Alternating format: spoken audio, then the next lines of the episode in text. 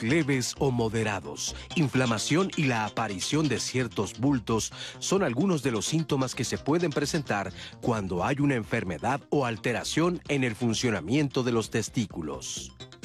Por esta razón, los hombres deben conocer la importancia que tiene el autocuidado de su salud. Son ellos los que, al palparse con detenimiento, pueden sentirse cambios y acudir oportunamente a recibir atención médica. Hoy, en Diálogos en Confianza, los especialistas nos dirán cuáles son los principales padecimientos testiculares que pueden afectar a los hombres jóvenes, los factores de riesgo y los tratamientos que hay para prevenir complicaciones mayores. Hola, gracias por acompañarnos en Diálogos en Confianza. Creemos que es un tema, como todos los lunes, muy interesante de salud, pero un tema del que se habla poco.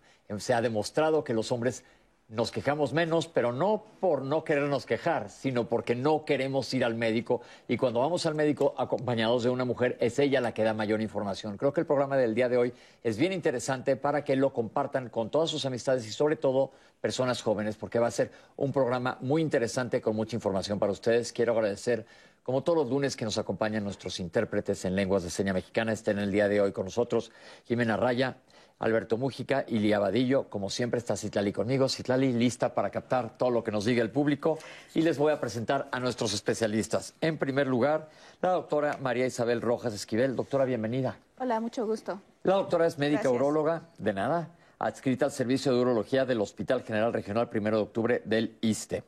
El doctor Miguel Ángel Zapata Villalba. Doctor, gracias por estar con nosotros.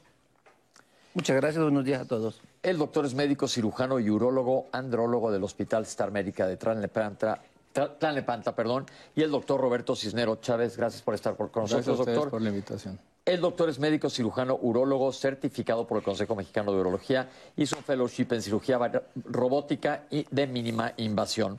Doctores, pues vamos a entrar de lleno al tema, pero antes de que los invite a que nos platiquen un poquito lo que pensamos. Vamos a ver la prevalencia de padecimientos testiculares, porque la gente cree que no pasa, pero al que, cualquiera que le haya pasado no se le olvida. Vamos a ver. Los padecimientos testiculares son una etiología que también se pueden presentar en la edad pediátrica y no solamente aislado a pacientes de, edad de, de joven o en la edad adulta. De hecho, es muy importante concientizar a los padres que también deben de vigilar el estado de sus hijos aún cuando son recién nacidos. Hay que dividir las patologías testiculares en tres rubros, en aquellos que son masas testiculares, aquellos que aumentan de volumen por algún factor externo o que tengan una masa ocupativa o aquellos trastornos del descenso testicular. Básicamente los trastornos en los descensos testiculares es un rubro que abarca parte de las patologías testiculares. Quiero empezar hablando acerca de la criptorquidia. Es un padecimiento que se debe por una alteración o una falta o ausencia del descenso testicular hacia la región del escroto. Los primeros meses de vida, hacia la octava semana de gestación, se diferencian las gónadas entre si va a ser femenino o masculino dentro del vientre de la madre. Y conforme va avanzando hacia la decimosexta semana ya hay un descenso completo de esas gónadas. Entre los 12 y los 18 años si cargó algún objeto pesado o que se involucró en algún deporte de contacto y de momento de manera abrupta empieza con dolor, sensación de diaforesis, la sensación de náusea, incluso algunos pacientes desarrollan diarrea en el momento o dolor abdominal. ¿sí? Hay que descartar que no sea una torsión testicular. Entre los 12 y los 18 años de edad, el 65% puede presentarse esta patología. Es una urgencia urológica porque durante las primeras 6 horas, si se trata este padecimiento, se recupera el 100% de la función testicular. Pero pasando 12 horas, se puede perder hasta el 80% de esa función testicular. Culturalmente, hablar de genitales o tocarlos pareciera que es malo, ¿sí? pareciera que es algo que no debemos hacer. El cáncer testicular es una patología ¿sí? oncológica que cada día tiene mayor prevalencia. 4.500 casos de cáncer testicular por año. Y lo mejor de todo es que pueden ser prevenibles. Uno como hombre tiene que tener la cultura de tener la autoexploración ¿sí? de los testículos y de la región genital. ¿sí? ¿Cómo? Desde el tamaño y lo más importante, la dureza y la consistencia. En el momento que alguien tenga un aumento de volumen o cambien las consistencias, inmediatamente debe de acudir a un especialista para que se haga el diagnóstico. Hay veces que me ha tocado ver pacientes que comentan, no, es que yo pensé que solito se iba a desinflamar, es que yo pensé que solito se iba a quitar. Es que yo pensé que porque me subí en la bicicleta y me di un golpe, pasé un bache y me golpeé. Es que yo pensé, y es que ese yo pensé, es que ese yo pensé, lleva tres, cuatro meses cuando ya el tumor ya posiblemente ya invadió más allá del testículo. Doctores, platiquemos de esto de cómo yo eh, comencé abriendo el programa diciendo que los hombres normalmente no nos gusta hablar de problemas y siempre, lo acaba de decir el doctor, tendemos a dejar que las cosas pasen. ¿Cómo ven esto ustedes en sus consultas? Pues la verdad es que muchos de los pacientes no se revisan, como dice el doctor, pero más que nada por pena. Bueno, no por pena, más bien no se revisan y cuando tienen una patología o un problema testicular o en los genitales, por pena no acuden al médico. Entonces es muy importante que los hombres se revisen y dejen a un lado la pena y vayan al médico para que el médico los revise y determine si tienen alguna enfermedad que pueda ser tratable a tiempo, como por ejemplo lo dijo el doctor, el cáncer testicular, que en etapas muy tempranas puede ser curable. Y no solo eso, eh, la ventaja que tiene el hombre es que las glándulas son externas. Entonces, en el simple aseo, en el baño, pueden tocarse y detectarse cualquier cosa diferente, una bola, aumento en la consistencia o que sienta el diferente, tiene que acudir a valoración. Desafortunadamente, solamente acuden cuando hay dolor. Entonces, eh, esa es una urgencia quirúrgica a veces, pero al notar una bola, están de forma temprana detectando un cáncer testicular, una enfermedad de varicocele que se puede prevenir o un simple quiste que se puede resolver sin mayor problema. Esto es importante porque eh, más adelante vamos a hablar, ah, tenemos, tenemos una cápsula inclusive que habla de la exploración de los testículos, que es importante. Pero ahorita, en, en, general, ¿por qué creen que es esa diferencia de hombres y mujeres? De los hombres de la educación de aguántense, ¿Por qué es que no acudimos al médico? ¿Por qué es que no hacemos conciencia? ¿A partir de qué edad deberíamos hablar con nuestros hijos para que hagan conciencia de explorarse, de conocer los genitales, de llamarlos por su nombre? Porque tiene, es lo que más apodos tiene en el mundo y nadie les llama por su nombre. ¿Qué es todo esto? Creo que es un tema cultural, ¿sabes? Pero creo que hoy en día hemos visto que va avanzando para bien. Es decir, tal vez con tu hijo hablarlo a los 10, 12 años, que empieza a tener un cambio en su organismo, que empieza a ver pues salida de vello, empieza a haber un incremento en el tamaño testicular, pero sobre todo es informarlos. Creo que al final los papás somos como, antes era prohibitivo y ahora ya está siendo muy permisivo, está siendo una cosa mucho más abierta. Y he visto, por decir, digo, al menos mi papá conmigo habló a los 14, 15 años de sexo, de pues los cambios en tu cuerpo, etcétera, pero él era doctor. Entonces creo que hoy en día como papá nuestra responsabilidad primaria es decirle, que sí, que no, y informarlos sobre todos estos temas, que te diría, creo que ha cambiado porque inclusive mis hijas de cinco años ya les están hablando de los genitales y ya les dicen por su nombre y ya no es su colita, ya es su vulva, ya, eh, y hay que hacerle un círculo de confianza al hijo. Entonces ahí donde, ¿quién es tu círculo de confianza? ¿Tus papás, tus tíos, alguien que con quien puede expresarse y no guardarse las cosas, que ese es un problema. Entonces podremos decir, para empezar el programa, que sería ideal que se conozcan las cosas como se llaman. Claro. En vez de, como dijimos, apodos para todo, decir, llamarles a los genitales como se llaman. Y hoy vamos a hablar de los testículos específicamente. Eh, ya nos vimos en la cápsula que existen diferentes etapas de la vida con diferentes tipos de patología que usted, ahorita ustedes nos van a explicar con más tiempo. Eh, con más, nos vamos a dedicar un poquito más a estos temas. Pero hay algo que creo que es bien importante. Uno, aclarar esto de no estar cambiando de nombre y que los papás también se enteren de la función, porque muchas veces sabemos que están ahí los testículos, pero si yo les pregunto a todos ustedes en casa, ¿para qué sirven? ¿Cuántos de ustedes que lo ven en consulta, qué tanta información tienen los pacientes o los familiares de los chicos sobre la función testicular? Yo creo que afortunadamente ya vemos cada vez más que los pacientes que llegan, que llegan con nosotros a la consulta tienen información. Actualmente en Internet buscan testículos, buscan la función de los testículos y ellos ya saben este, dónde se produce la testosterona, dónde se producen los espermatozoides. Entonces, estos conceptos, la gran mayoría de los pacientes que llegan a la consulta ya los tienen. Entonces, sí habrá gente que a lo mejor no tiene esa información o esos conocimientos, pero ahí es donde es nuestra tarea informarles, ¿no? Que es justo por lo que estamos el día de aquí, el día hoy de de hoy aquí en Diálogos en Confianza. Otra cosa importante es que siempre comentamos que el Internet puede ser un arma de dos filos en donde buscar, pero aquí les tenemos una cápsula para que ustedes sepan de qué estamos hablando, qué es anatomía y qué es fisiología de un testículo, para que veamos cómo funciona y aquí lo tienen para que, para que todos aprendamos. Los testículos se ubican en la bolsa escrotal o escroto, situada debajo del pene. Los testículos de un hombre adulto son de forma ovoide y pueden variar de los 4 a los 8 centímetros de largo y de 2 a 4 centímetros de ancho. Así que la media se encuentra alrededor de los 6 centímetros de longitud y los 3 centímetros de anchura.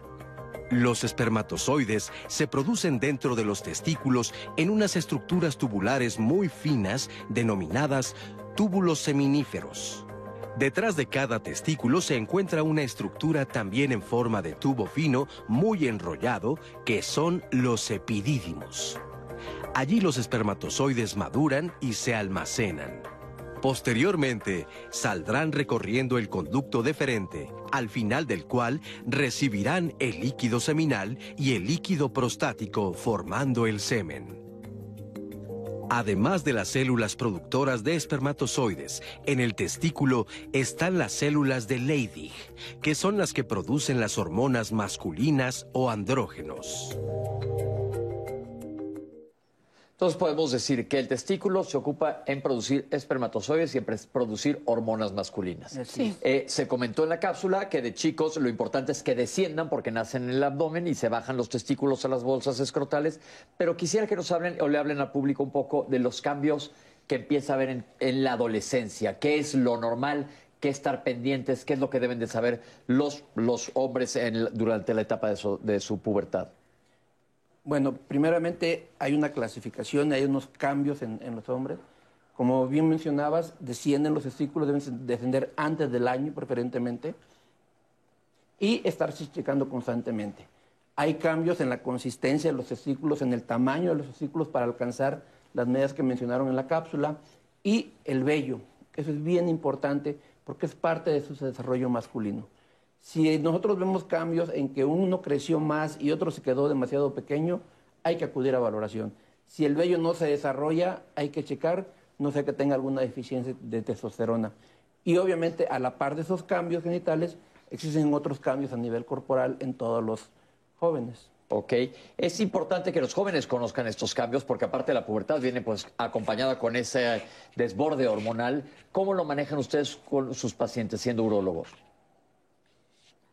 Bueno, los eh, adolescentes generalmente cuando ya entran, eh, bueno, cuando ya empiezan a producir testosterona y cuando los niños entran a la adolescencia, obviamente en la escuela ya nos les comentan o ya les empiezan a enseñar Empezó el que, chisme desde que, que van a sufrir los eh, cambios y que van a tener este ensanchamiento de los hombros, van a crecer los testículos, va a crecer el pene, les va a cambiar la voz y eso lo, eso lo enseñan desde la secundaria, si no es que desde la ah, primaria. Entonces, este, y lo sé porque, bueno, a nosotros no lo enseñaron y a mi hijo, por ejemplo, se lo, se lo enseñan. Entonces, es importante, obviamente, como, como lo mencionan, si los, desde pequeños, nosotros también como padres, enseñarles qué cambios van a tener que los niños desde pequeños empiecen a explorar sus testículos, así como lo comenta el doctor, que si notan algún cambio en el tamaño, que si notan que un testículo se pone duro, que si notan que, por ejemplo, la bolsa escrotal eh, sienten como, como venitas, si hablamos del varicocele, por ejemplo, que es como una bolsa de, gusanos. son varices que se mencionan normalmente como una bolsa de gusanos. Entonces, que ellos se revisen y que si tienen alguna duda, obviamente nos la comenten y ya nosotros tomaremos la decisión de llevarlos con el médico especialista. Creo que esto es muy importante. ¿Por qué? Porque justo en, cuando eres hombre y adolescente, mucho te enteras fuera de las aulas. Y qué tanta información es buena y qué tanta información es mala y se presta a muchas interpretaciones. Lo hacemos de broma, lo hacemos como de con morbo, curiosidad. Y creo que es muy importante que, como comentan los doctores, esto se normalice y se hable normalmente. Me gustaría regresarme un poco a la criptorquidia, que sería importante decir. Vuelve a, mencionar desde qué es criptorquidia. Bueno, de que no desciendan los testículos a la bolsa. Es importante decirle a los papás que cuando lo bañen, sobre todo con agua calientita, toquen los dos testículos, los encuentren. Pero si no los llegaron a encontrar, tenemos hasta cierta edad, más o menos antes de los seis años, para que esto se pueda resolver con una cirugía sencilla, bueno, no tan sencilla, pero se puede resolver y sobre todo esto disminuye mucho el factor de riesgo a un cáncer testicular, que no significa que todos lo van a tener, pero predispone esta enfermedad. Entonces es importante, papás, tocan los testículos, no descienden, tenemos que llevarlo al doctor porque esto se tiene que resolver de una manera quirúrgica para prevenir una enfermedad como es el cáncer testicular. Entonces, la criptorquidia es, eh, obviamente, en edades, cuando es un bebé, el niño, cuando ustedes estén cambiando y revisando a su bebé, vean que el escroto, la bolsa de la cual estamos hablando, tenga adentro las dos pelotitas, los dos testículos, que los sientan ahí. Y si ven que una está vacía, hay que comentárselo al pediatra, porque esto se llama criptorquidia. Quiere decir que no ha descendido el testículo y a largo plazo puede ser peligroso porque es un factor de riesgo para cáncer testicular. Pero además, los testículos están afuera del cuerpo por un motivo. Doctores, si explican eso, por favor. Los testículos están fuera del cuerpo a nivel de la bolsa escrotal porque deben estar a una temperatura menor que la del cuerpo más o menos 2, 3 grados menos que la del cuerpo. esto es importante porque, por eh, como comentaban hace un rato, comentó el doctor, los eh, genitales internos femeninos están adentro, los ovarios. No hay manera que los revisen. Nosotros los hombres los tenemos afuera justo por eso. Descienden y están a una temperatura menor que el resto del organismo, que estamos alrededor de 36 y tantos grados más o menos. Ahora, les podrían explicar también, porque es un tema importante del cual hay burlas y demás, hasta dichos, ¿Qué es el cremaster y para qué funciona? El cremaster es un músculo que tenemos dentro de esta bolsita que obviamente causa que se contraiga y se afloje dependiendo de las eh, características del medio ambiente para preservar la función adecuada de eh, los testículos como tal. Entonces dicen que cuando te da miedo pues se guardan, ¿no? Porque se contrae para salvo proteger las gónadas, pero cuando hace calor y demás es muy factible que esto esté relajado y permita más la exploración. Ok, eso es importante también porque todos estos son cambios perfectamente fisiológicos y normales. Citlali, ¿cómo andamos de preguntas? Tenemos algunas preguntas, Pepe. Este, quiero agradecerles la participación que están teniendo el día de hoy con nosotros en Diálogos en Confianza. Recuerden que también pueden mandarnos sus dudas y comentarios a nuestras redes sociales o llamar por teléfono al centro de contacto, contacto con la audiencia, si es como mejor lo prefieren. Y bueno, voy a traer la voz del público. Arturo nos llamó para decirnos hasta qué edad dejan de crecer los testículos y de qué tamaño deben de ser, si deben ser muy duros o suaves. En este sentido también nos preguntan cuál es la diferencia entre un pene que tiene circuncisión y otro sin circuncisión. ¿Es obligatorio hacerme la circuncisión?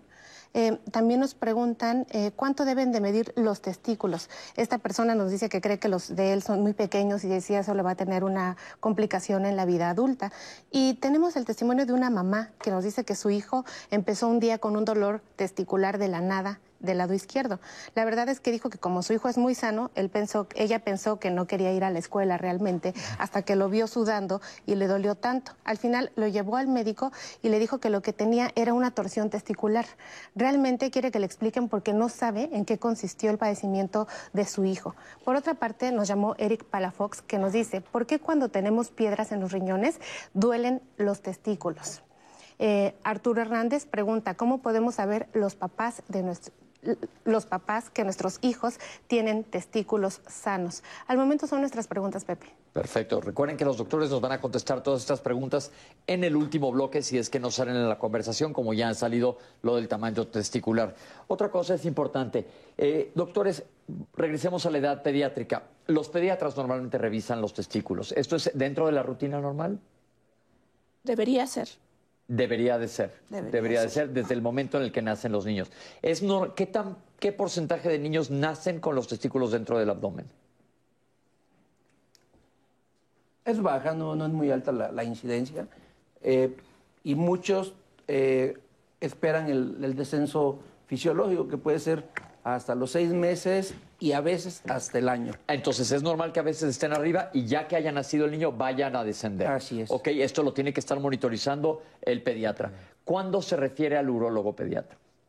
Lo que pasa es que si los testículos, uno o ambos, no están descendidos, como dice el doctor, se pueden esperar hasta un año, año y medio.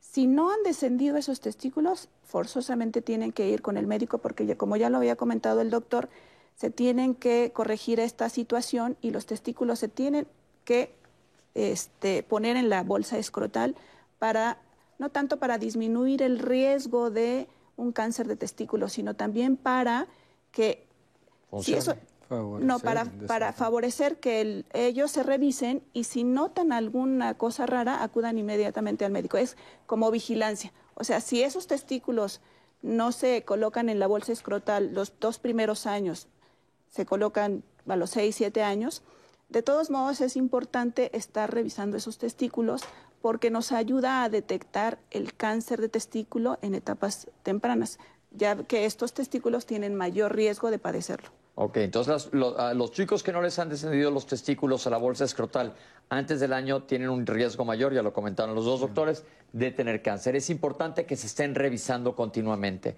Ahora, ¿cuándo se habla, y ya dijeron que como a los 10, 14 años, de la revisión testicular, pero siempre hay este juego de, híjole, ¿cómo le voy a decir? ¿Qué le pueden recomendar o qué le dicen ustedes a los padres en su consultorio? Bueno, desafortunadamente ese es un problema el niño no lo revisamos nosotros como urólogos hasta los 15, 16 años. Y muchas veces cuando llega ves que el testículo nunca descendió, por ejemplo, y es cuando tienes que operarlo de manera tardía para descenderlo y hacer vigilancia nada más. Ese testículo ya no va a producir espermatozoides, ya no va a producir testosterona, pero hay que vigilarlo para que no nos genere algún problema oncológico, un problema de cáncer. Esa es una. Dos, la recomendación para los padres hoy por hoy es, los, el, niño se va a dejar revisar por el padre y todo hasta los 6, 7 años.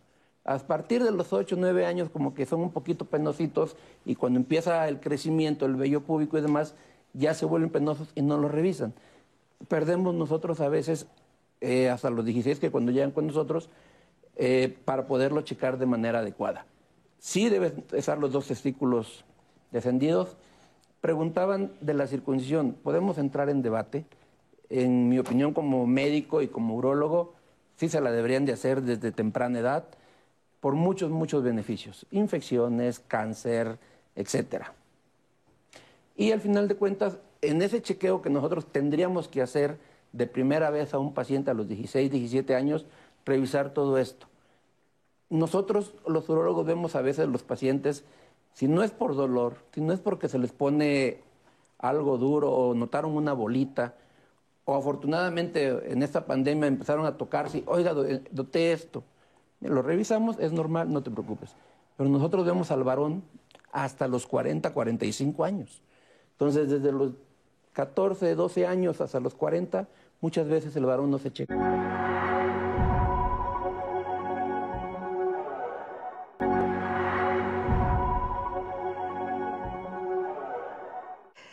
Gracias por estar este lunes de salud con nosotros dialogando en confianza. Quiero agradecerle mucho la participación que está teniendo este día en nuestro foro, pues ya sabe que el programa es para usted y lo hace usted. A propósito, traeré el siguiente testimonio de otra madre que nos comparte que su hijo tuvo paperas.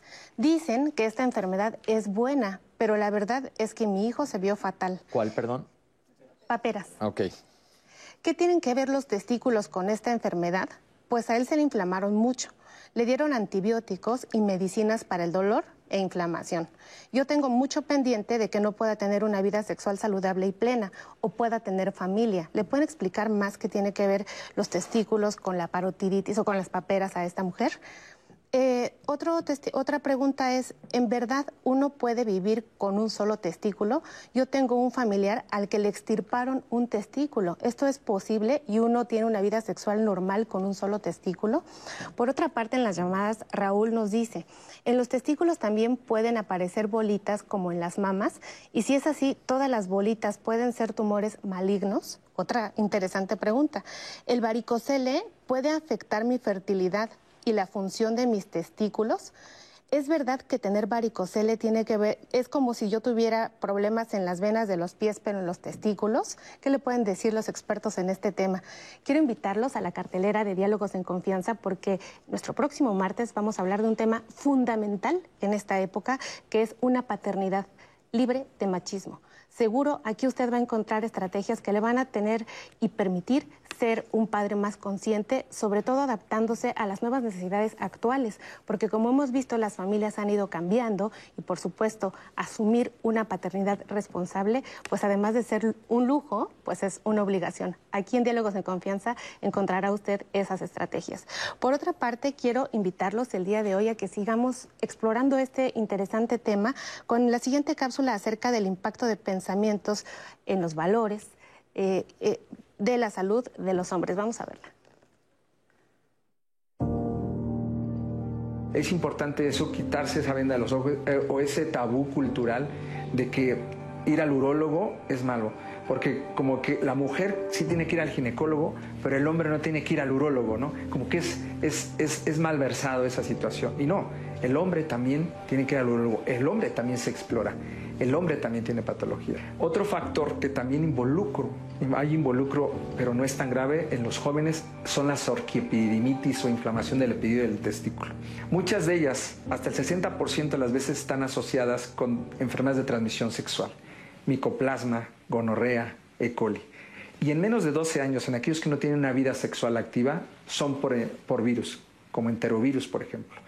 Entonces, casi siempre se manifiesta por un dolor abrupto o que ese paciente tuvo antecedente de haber tenido molestias para orinar, dolor al orinar, la sensación de quedarse con ganas de hacer pipí, ¿sí? o la sensación de no haber vaciado correctamente, o la sensación de dolor en, la punta del pene o en la base del pene.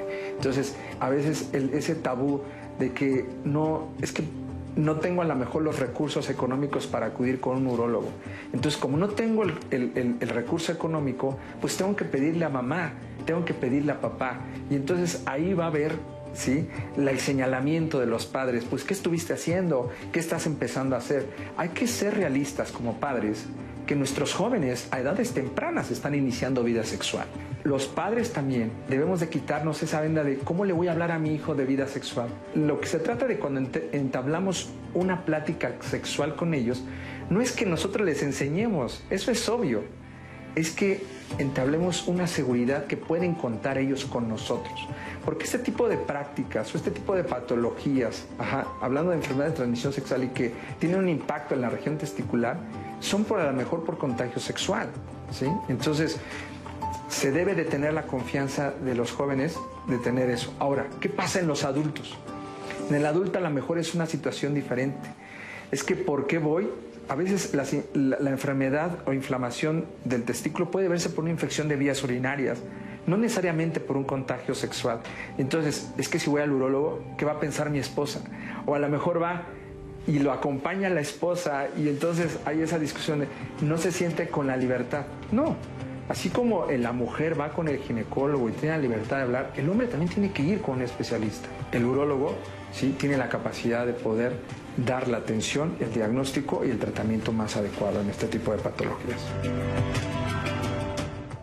Justo de eso se trata el programa el día de hoy, que rompamos estos tabúes y acuda. La gente con el urólogo lo dijo perfectamente claro. Las mujeres tienen mucha confianza siempre en sus ginecólogos. Son con quien ellas se acercan para muchísimas cosas. Ellas, los ginecólogos luego ya las van dirigiendo a donde tengan que ir. Pero nosotros con el urólogo siempre es cuestión de tabú, miedo. Eh, ya dijimos que sería importante, estamos hablando hoy de jóvenes, que los jóvenes acudan una vez al año al urólogo porque probablemente reciban mucha más educación de la que van a recibir en casa. ¿En qué consiste una visita al urólogo en, un joven? Bueno, es un interrogatorio completo, tanto de hábitos higiénicos, alimenticios, antecedentes que pudiera tener él de cáncer de próstata, la edad de que empezó con la primera eyaculación, si ha notado o no alguna situación diferente en sus testículos. ¿Por qué es importante la edad de la primera eyaculación? Hay algunos cambios en el desarrollo y si tú quieres la libido, tiene que ver con la testosterona. Entonces también eh, hay que enfocarnos en eso. Una exploración completa, así de cabeza a pies, revisar eh, los pechos, revisar los testículos, eh, revisar el implante del, pelo y obviamente ver que no esté tomando medicamentos o qué medicamentos toma. Eh, hablar de jóvenes es cambio en la, en la vida, cambio en la testosterona y muchos de ellos en la actualidad reciben testosterona exógena, por ejemplo. ¿Qué quiere decir eso, testosterona exógena? Medicamentos, Medicamentos con testosterona. que en lugar de ayudarlos, los afectan mucho, les atrofian los testículos y de repente el adolescente llega dos, tres años después de haber recibido un tratamiento y dice, es que no tengo líbido, no tengo erecciones, voy con mi novia y no siento nada y te quedas a ver, ¿qué estás tomando? Y ya te, no es que me están inyectando cada mes, cada dos semanas testosterona. Obviamente eso, si tú quieres, no es, no es una enfermedad, pero es algo que por iatrogenia y por mala indicación. Iatrogenia es cuando es una metida de pata médica, porque muchas veces a lo que el doctor se refiere, le hemos hablado aquí hace poco, hablamos de esto, del uso de esteroides anabólicos en los gimnasios. Eh, eh, ¿Lo ven muy común en los jóvenes? Sabes que sobre todo también hormona de crecimiento. Me ha tocado varios pacientes que con tal de ponerse muy fuertes en poco tiempo, están aceptando estos ciclos y esto está condicionando Cabe mencionar que hay un eje bien importante, hipófisis, hipotálamo. y... Eso, pero explícanos qué quiere decir eso. Bueno, hay una hormona en el, aquí en el cerebro, en la cabeza, que va a estimular otra glándula y que eso a su vez estimula siete glándulas que tenemos en el cuerpo y que esto favorece a que todo el metabolismo y todo nuestro cuerpo funcione al 100%. Entonces es súper importante que ninguno de estos siete órganos que tenemos estimulados vaya a causar alguna afección o que bloquee la producción de una hormona en nuestro cuerpo. Esto, entonces déjenme explicarles, si yo me estoy inyectando eh, eh, la edad que sea, pero sobre todo en la juventud, testosterona, porque en el gimnasio me lo recomendaron, mi cuerpo va a dejar de producir testosterona porque va a decir, ah, pues si ya la está recibiendo de otro lado, ¿para qué la produzco yo? ¿Y qué pasa cuando termina el, el ciclo? Bueno, al inicio, como lo mencionó, lo mencionó el doctor, va a haber un aumento en la testosterona porque la testosterona que se aplicó el paciente va a hacer que los niveles de testosterona estén elevados y el, ser, el testículo va a dejar de producir la testosterona. Esto va a mandar un mensaje a las glándulas que mencionó el doctor a nivel del cerebro para que ya no produzca esas hormonas que estimulan al testículo a producir la testosterona. Ok, eso va a pasar. ¿Y qué pasa? Entonces, ¿ya no está produciendo testosterona al final del ciclo y eso se puede recuperar? ¿Qué se hace? Claro, si deja de aplicarse la testosterona de manera exógena, si deja de tomar esos medicamentos, pues se puede recuperar. Pero depende, obviamente, del tiempo que que tenga en estarse aplicando estos tratamientos. Es que esto es importante porque parece ser que es una práctica cada vez más común en los gimnasios. Ustedes lo han escuchado mucho. Eh, eh, esto a veces se hace bajo supervisión de alguien que no es médico. Ese es otro. ¿Qué más le podemos decir a los jóvenes? También es importante que obviamente si ven con esto que los testículos empiezan a tener una disminución en su tamaño, creo que es muy importante la edad porque un testículo va a alcanzar su desarrollo máximo hasta los 25 años aproximadamente. Entonces si en el pico hormonal tú le dices, oye, ya no funciones, obviamente el testículo va a quedar pequeño. Y eso a la larga, pues la libido, el apetito sexual, los caracteres sexuales, la masa muscular como tal, empieza a haber una, un retroceso en todos estos situaciones del cuerpo. Entonces esto es importante que lo sepan y es algo de lo que preguntan los doctores. Por eso decía yo en la visita del, al, al urólogo que tanto te hacen. Dice el doctor, además de la revisión, esta pregunta de medicamentos es importante. ¿Qué más sobre la, visita al urólogo? Pues mira, en cuanto a medicamentos, también algunos eh, inhibidores como ansiolíticos pueden dar dolor testicular per se, la miodarona como tal, puede, algunos eh, medicamentos para la presión es importante hacer una buena semiología, un buen interrogatorio para saber cuál es la causa. Aunque es frecuente en los jóvenes la, inflamación, la orquiepididimitis por una bacteria, un virus, que pueda ¿Qué causar... es orquiepididimitis, doctor? Es una inflamación del testículo y del epidídimo, que el epidídimo, como mencionaron en la cápsula, es un saquito donde yo siempre les digo a los pacientes, para que me entiendan, es donde se tunea el espermatozoide, la cabeza se hace picuda, va madurando, la cola se hace larga. Entonces todo esto se inflama y obviamente el dolor es un poquito más agudo, el paciente se siente incómodo al sentarse, al movimiento, siente la incomodidad. Y es ahí donde entonces, oye mamá, ya tengo un dolor, no se me quita, llévame al doctor. Creo que eso es lo importante. Ok, vamos a una cápsula de los principales problemas testiculares y ahorita regresamos con los doctores. Dentro de los problemas que afectan frecuentemente al aparato reproductor masculino, específicamente hablando de los testículos, tenemos una gran diversidad de patologías. Dentro de las más frecuentes se encuentran procesos inflamatorios como la epididimitis, que es una inflamación de una estructura que se encuentra alrededor del testículo y que puede llegar a afectar también el testículo propiamente. Y generalmente se va a manifestar con dolor, inflamación y una hipersensibilidad en el testículo. Y esto es originado muchas ocasiones por una infección por una bacteria. Es mucho más frecuente en hombres mayores, pero también se puede presentar durante la infancia. Lo vamos a detectar con los síntomas, con la exploración y al realizar algún estudio de imagen y de laboratorio como exámenes urinarios. El tratamiento por lo regular va a consistir en reposo, en utilizar un suspensorio escrotal, hielo local y el uso de algunos medicamentos, ya sean antiinflamatorios o antibióticos. Por otro lado, tenemos también algunas otras entidades como la torsión testicular, que es la patología que afecta más frecuentemente a la etapa infantil. Y eso simplemente va a ser una torsión, un giro a nivel del cordón del testículo. Sin embargo, es la urgencia urológica en pediatría más frecuentemente presentada. Necesita una revisión oportuna por un especialista en urología, realizar estudios que confirmen el diagnóstico como un ultrasonido con Doppler y evidentemente dar un tratamiento que en muchas ocasiones es un tratamiento con una cirugía.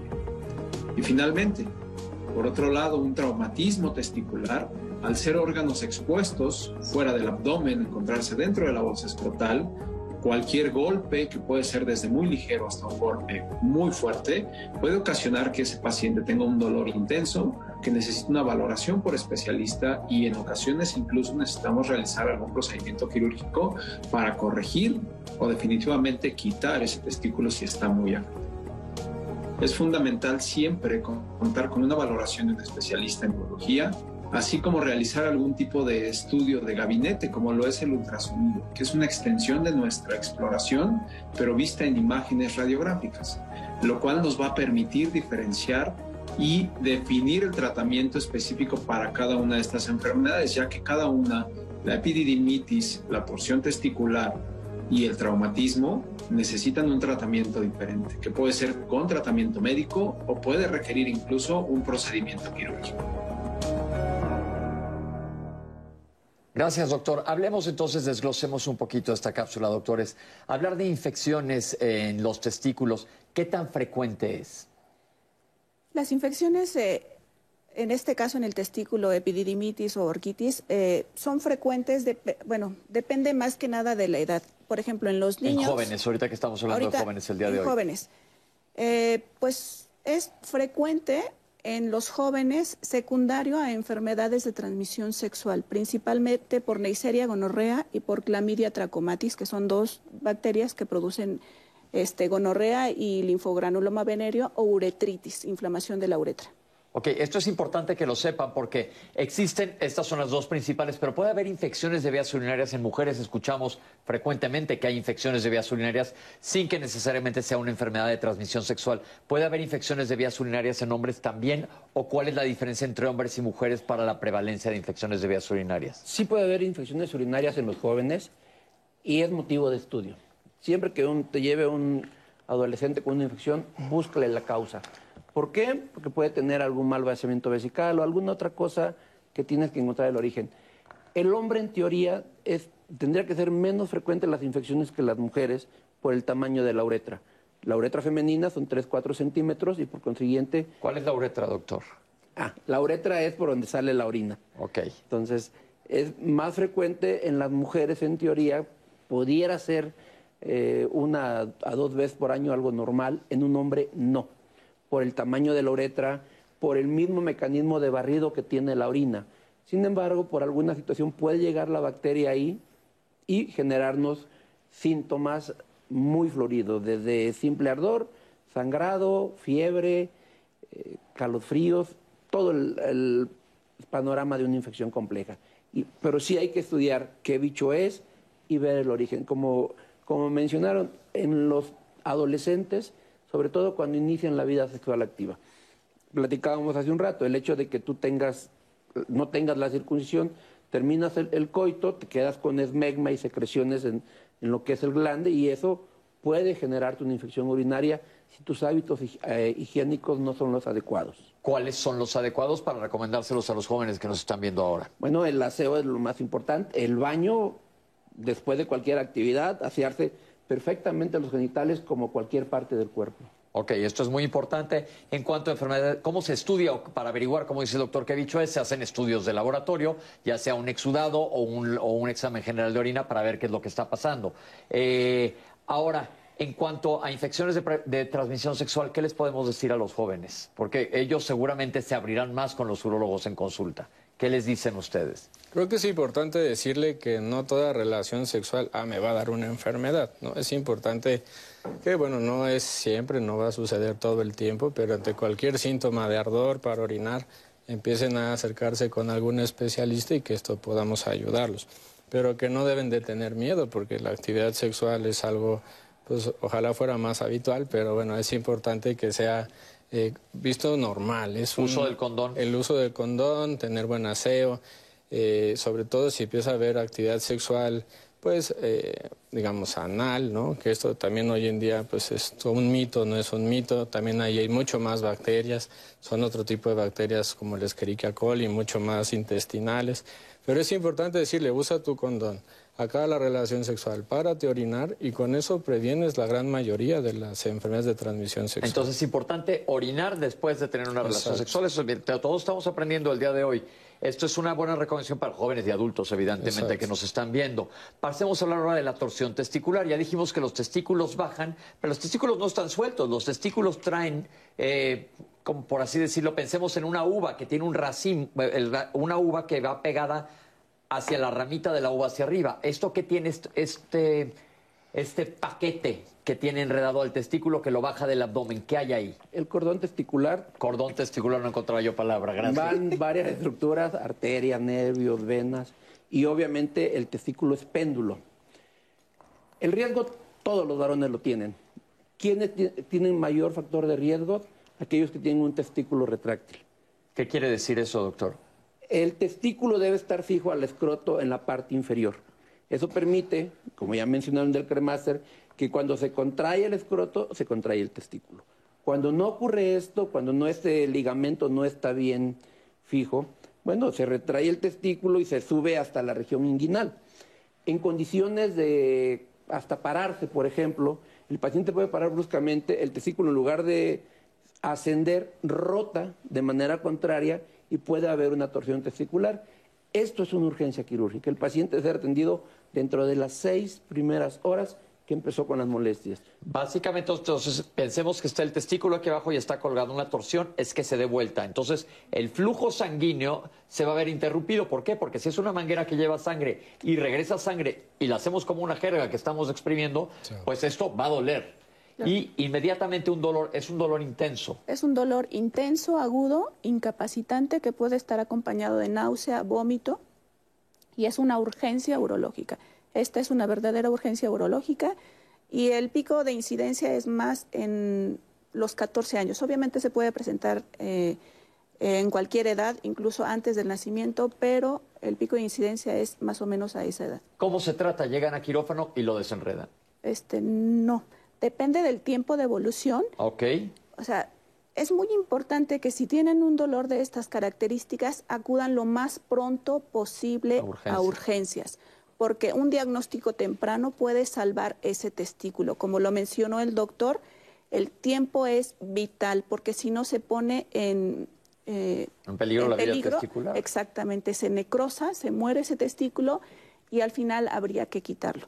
Si se acude en, las primeras horas, se destuerce, se ve que recupere la circulación, que recupere color y se puede y lo que se tiene que hacer es fijar ese testículo para que no se vuelva a rotar y el testículo contralateral que puede tener también una torsión se tiene que fijar. Ok, entonces pues, ahí tenemos otra situación en jóvenes que es bien importante que se trate. Pasemos a hablar del varicocele, ya se mencionó un poquito. ¿Qué es un varicocele? Pues el varicocele son las venas del cordón que mencionas que están dilatadas. como varices. Como una varice de la pierna, pero son las venas espermáticas.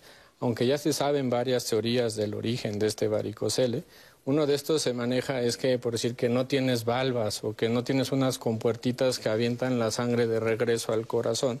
Entonces creen que ese déficit de estas valvas puede favorecer, pero sí se sabe mucho que tienes un componente genético, es decir, si mi papá tuvo varicocele, probablemente yo lo padezca, porque bueno, pues somos los mismos genes, las mismas características de la estructura del vaso per se, y esto puede favorecer. ¿Cómo se dan cuenta? ¿Qué síntomas hay? ¿Cómo se ve? Empiezas con un dolor, eh, un dolor sordo, como a veces si de pronto alguien le pegara en un testículo, un roce en un testículo, que es un dolor sordo, pero sobre todo aumenta, sobre todo en situaciones que haya más vasodilatación, que las venas se abran, como es calor, posición de estar parado mucho tiempo o haciendo ejercicio, sentadillas sobre todo. Entonces, cuando hay esfuerzo, las venas se dilatan y favorece un dolor sordo que mejora un poco al reposo. Entonces ahí es como pudieran diferenciarlo y también se siente un saquito, le llaman bolsa de gusanos, que lo había comentado la doctora, en la parte arriba del testículo. Lo tocas y es como si fuera una bolsa de gusanos o una bolita de esas de gel para las velas. Es una constancia muy característica. Ok, entonces aquí también es necesario que vayan con el urólogo. ¿Y qué hace el urólogo? ¿Le manda a hacer algún estudio? Sí, obviamente la exploración dentro de la evaluación es bien importante nos vamos a permitir poner y clasificar qué tan grave es el, el varicocele.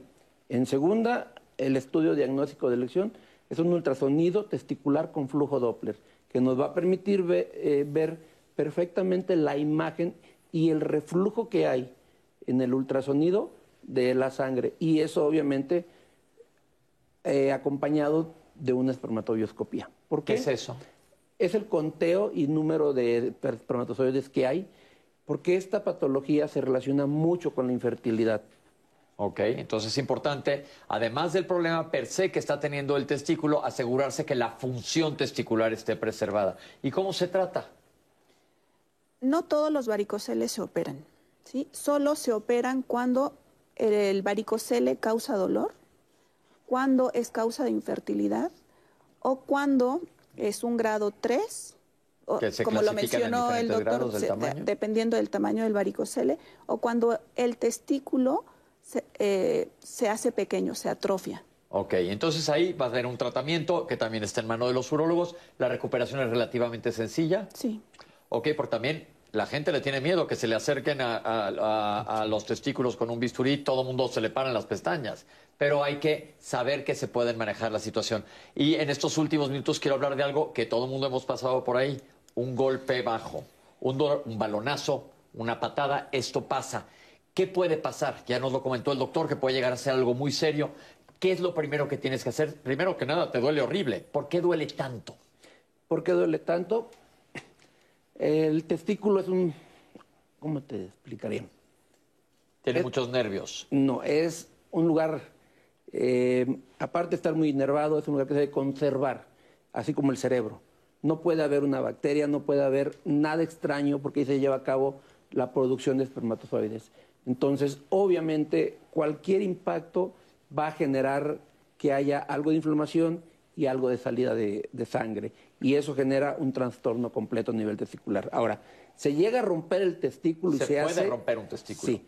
Se llega a, a, fracturar el testículo, se llega a romper y se hace una inflamación, pero horrible. Si un balón de, una pelota de, de base, por ejemplo, puede aumentar el tamaño abruptamente. Ok.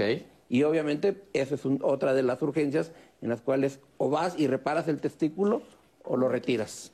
Ok, perfecto. Entonces, eh, ¿qué hacer en casa? Todo el mundo ha pasado. ¿Qué hacen los papás si ven que a su hijo o está jugando fútbol, le da una patada, un balonazo? ¿Qué hacer en ese momento?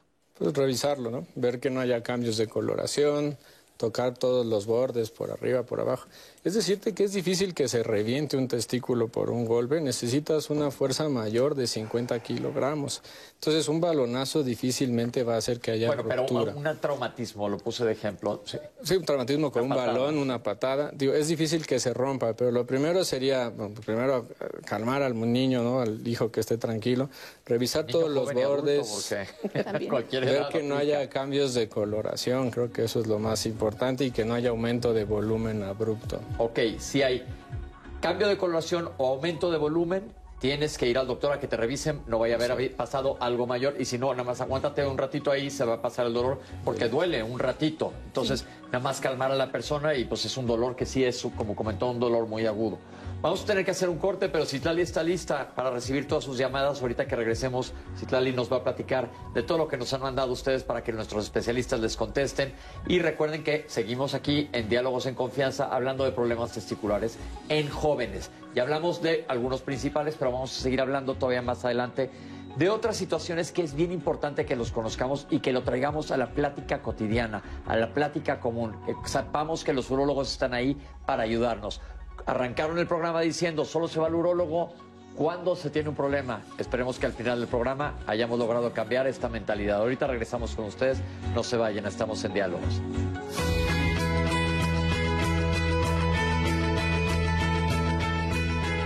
Los testículos tienen una función crucial en la producción de espermatozoides y como consecuencia en la fertilidad masculina.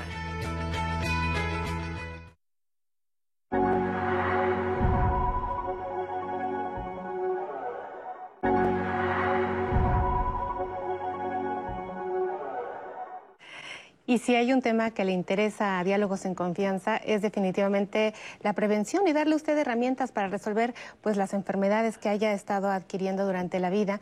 Y el próximo lunes vamos a estar aquí en nuestro programa platicando sobre obesidad y alimentación saludable. Un tema que no se puede perder porque creo que a todos nos interesa. Voy a seguir trayendo sus dudas y comentarios que nos han hecho el favor de traer a nuestro foro y eh, Empiezo, Pepe. ¿Se puede prevenir el cáncer testicular?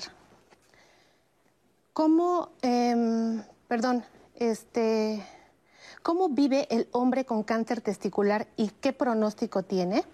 Los suplementos que tomo en el gimnasio me perjudican para la función testicular. La verdad esto yo no lo sé, solamente he visto que son más pequeños que antes. Lo que estaban comentando a propósito, doctores. Tenemos la llamada de Berta Muñoz que dice que tiene un familiar que vive en una zona rural en donde ni por error se puede hablar por estos, de estos temas que estamos tratando el día de hoy en el foro. No hay médicos. ¿Pueden hablar de otro tipo de realidades también, por favor, doctores? Guillermo dice que es un paciente que vive con diabetes y tiene riesgo de padecer alguna enfermedad en sus testículos. Está preocupado porque le han dicho que pues con la diabetes uno se enferma de los testículos. ¿Esto es real o no es real? Eh, Berta Muñoz dice que tiene un familiar que, que vive en una zona rural. Esta, esta pregunta ya te la di, Pepe, anteriormente también. Y pues quieren saber oportunidades para la gente que no tiene acceso. Mario dice que los hombres podemos ir con el urólogo para que nos revise o debemos de ir con el andrólogo. ¿Cuál es la diferencia entre un urólogo y un andrólogo? Tenemos un anónimo que nos comparte que ha tenido relaciones sexuales con su pareja. En la excitación dice que pues han tenido una actividad brusca y uno de sus testículos se pellizcó ahora está inflamado y le duele mucho. ¿Puede hacer algo para esto? Eh, Moisés trabaja en una panadería y por los hornos las temperaturas siempre son muy altas. ¿Cómo puede cuidar los testículos? En este sentido también nos dice cómo saber si mis testículos todos los días están a buena temperatura, cómo estarle midiendo la temperatura a los testículos. La gente eh, pues asocia las altas temperaturas con daño a los testículos. Eh, Efren dice que después de tener relaciones sexuales le duele el testículo izquierdo. ¿Esto será normal? Emanuel Villa pregunta si el varicocele es un riesgo para la fertilidad, si suele ser progresivo, con deterioro paulatino y función testicular. Una pregunta que ya les han hecho anteriormente, pero bueno, es de gran interés por la audiencia. Uriel dice que una buena, historia, una buena historia clínica, una exploración del testículo, un ultrasonido del testículo puede diferenciar un tumor de una patología benigna en una sola consulta. ¿Esto ya es suficiente? Y bueno, también nos preguntan si podemos informar a la audiencia de cómo pueden explorarse los testículos los hombres. Y eh, sobre los medicamentos para la presión. Escucharon al doctor decir que hay medicamentos para la presión que pueden dar daño testicular y quieren saber nombres, doctor. Eh, después eh, tenemos un testimonio que dice que se vio muy mal. Un día de pronto tenía dolor y fiebre. Dice que pasó por muchos especialistas en un periodo tan mínimo de solo tres días hasta que llegó con un urólogo que le dijo que tenía una obstrucción de vías seminales. Les preguntan qué es esto. Dice que él todos, todos los días previos no tenía nada más que un discreto dolor al que no le dio importancia mientras tenía relaciones sexuales. Les felicita, doctores, y les agradece el tiempo que le están dando porque esta información le está ayudando mucho a, nuestra, a, nuestra audiencia. También eh, nos piden de favor que hablen del hidrocele. Al momento son nuestras dudas y comentarios. Gracias. Perfecto, aquí las tengo todas y recuerden que en el bloque 4 nos las van a contestar los médicos y vamos con otra cápsula que nos habla de la segunda parte de más problemas testiculares para que platiquemos de ellos. Aquí la tienen. Algunas otras de las enfermedades frecuentemente encontradas a nivel testicular es el cáncer testicular, que es relativamente frecuente y que afortunadamente tiene una alta tasa de curación muchas ocasiones no presenta ningún síntoma más que crecimiento de la bolsa escrotal y para su diagnóstico se va a requerir de estudios de laboratorio, estudios de rayos X y un tratamiento realizado por un médico especialista en neurología. Por otro lado, otra enfermedad que se presenta también frecuentemente es el hidrocele. El hidrocele es la colección de líquido dentro de la bolsa escrotal envolviendo al testículo. Y esta es una enfermedad o una patología meramente benigna, que en ocasiones necesita solamente un seguimiento o que puede requerir incluso también un tratamiento quirúrgico para drenar todo ese líquido que está acumulado. Esta, esta enfermedad es frecuente que no nos dé síntomas y que se va a detectar con la exploración y con el, el uso de un ultrasonido. Por otro lado, existe una enfermedad que es el varicocele el varicocele es propiamente las varices del testículo o del cordón testicular. La importancia del varicocele es que puede ocasionar dolor, puede ocasionar un problema de fertilidad y que muchos de los pacientes que lo presentan se pueden corregir con un tratamiento quirúrgico y mejorar incluso esta fertilidad. Es fundamental recordar que para la detección oportuna de todas estas enfermedades del testículo, tenemos que realizar una autoexploración de una forma periódica. Es adecuado realizarla cuando se bañan los jóvenes o los adultos y puedan tocar de una forma más sencilla con el agua y el jabón las características de los testículos y de las estructuras que se encuentran alrededor del testículo. Y evidentemente, en el caso de detectar alguna alteración, acudir inmediatamente con un médico de primer contacto o un médico especialista en neurología. Un poquito más adelante vamos a ver una cápsula de la autoexploración testicular que es bien importante, pero vamos a seguir enfocándonos, aprovechar que están los especialistas para hablar de estas patologías. El cáncer testicular. ¿En qué edad es más frecuente? Estamos hablando de, cáncer, de problemas testiculares en jóvenes, por algo trajimos el tema. El primer pico se va a presentar entre los 15 y los 25 años, exactamente el grupo que estamos hablando. Detectarlo es muy fácil, solamente tiene que tocarse. Si está haciendo en la ducha es excelente porque el escroto está relajado y le va a permitir a él tocar de manera tranquila todo el trayecto de los epidídimos y todo el escroto. Una, dos, donde lo va a corroborar un ultrasonido testicular y con eso se le puede dar una atención de manera temprana a esa patología. ¿qué tan frecuente es? Eh, se menciona que es eh, o representa el 1% de los cánceres a nivel general y el 5% de los cánceres a nivel genitourinario. Ok, entonces es, algo importante y es en edades jóvenes, que también es cuando creemos que no nos pasa nada. Eh, ¿Se hace el ultrasonido? ¿El ultrasonido define si es un cáncer o es algo benigno? Que era una de las preguntas que preguntaba. Sí, de hecho va, digamos, normalmente en el ultrasonido se ve muy lisito el testículo, puede haber microcalcificaciones, pero normalmente se ve una lesión, un nodulito, y nos pueden decir si involucra un poco hacia la vesícula seminal o no, o si está contenido dentro del testículo. Pero me gustaría agregar aquí una cosa. Cualquier aumento de volumen testicular no doloroso, y aunque no estés en este rango de edad que mencionaba el doctor, hay que revisarlo porque hay picos hasta, inclusive hasta los 35 años. Yo tuve un par de pacientes 31, 32 años que llegaron con un problema de cáncer testicular. ¿Qué tan agresivo es el cáncer de testículo? En la actualidad, afortunadamente, es uno de los cánceres que tiene una curación hasta de un 98% detectado de manera temprana. Por eso vamos a insistir en la autoexploración. Entonces tiene, mientras se detecte, sí. mientras se detecte, evidentemente, si no, no nos damos cuenta, requiere, eh, ¿cuál es el manejo de un cáncer de testículo?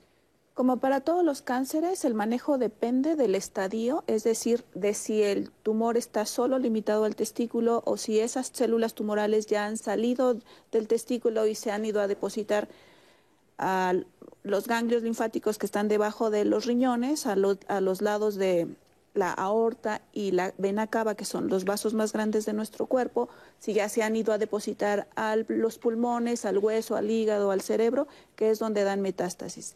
Si se detecta solo en el testículo, como lo menciona el doctor, este, pues la curación solo con quitar el testículo puede ser hasta del 98%. Es decir, se detecta un cáncer y si está localizado en el testículo, se quita el testículo y se acabó. Y preguntan, ¿se puede vivir con un testículo sin ningún problema?